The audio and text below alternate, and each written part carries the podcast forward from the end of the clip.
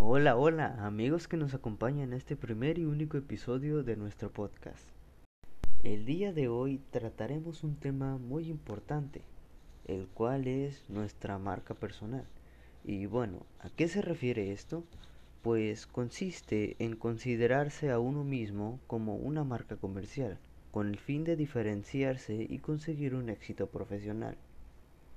Y bueno, el éxito se obtiene de muchas formas, pero el día de hoy les hablaré sobre una idea que tiene mucho potencial, una sistematización en el proceso de cobro en los centros comerciales, para así evitarnos las largas filas y los tiempos tan extensos que se producen en estas.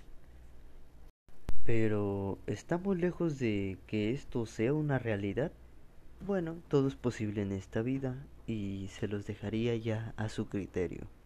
Nos vemos.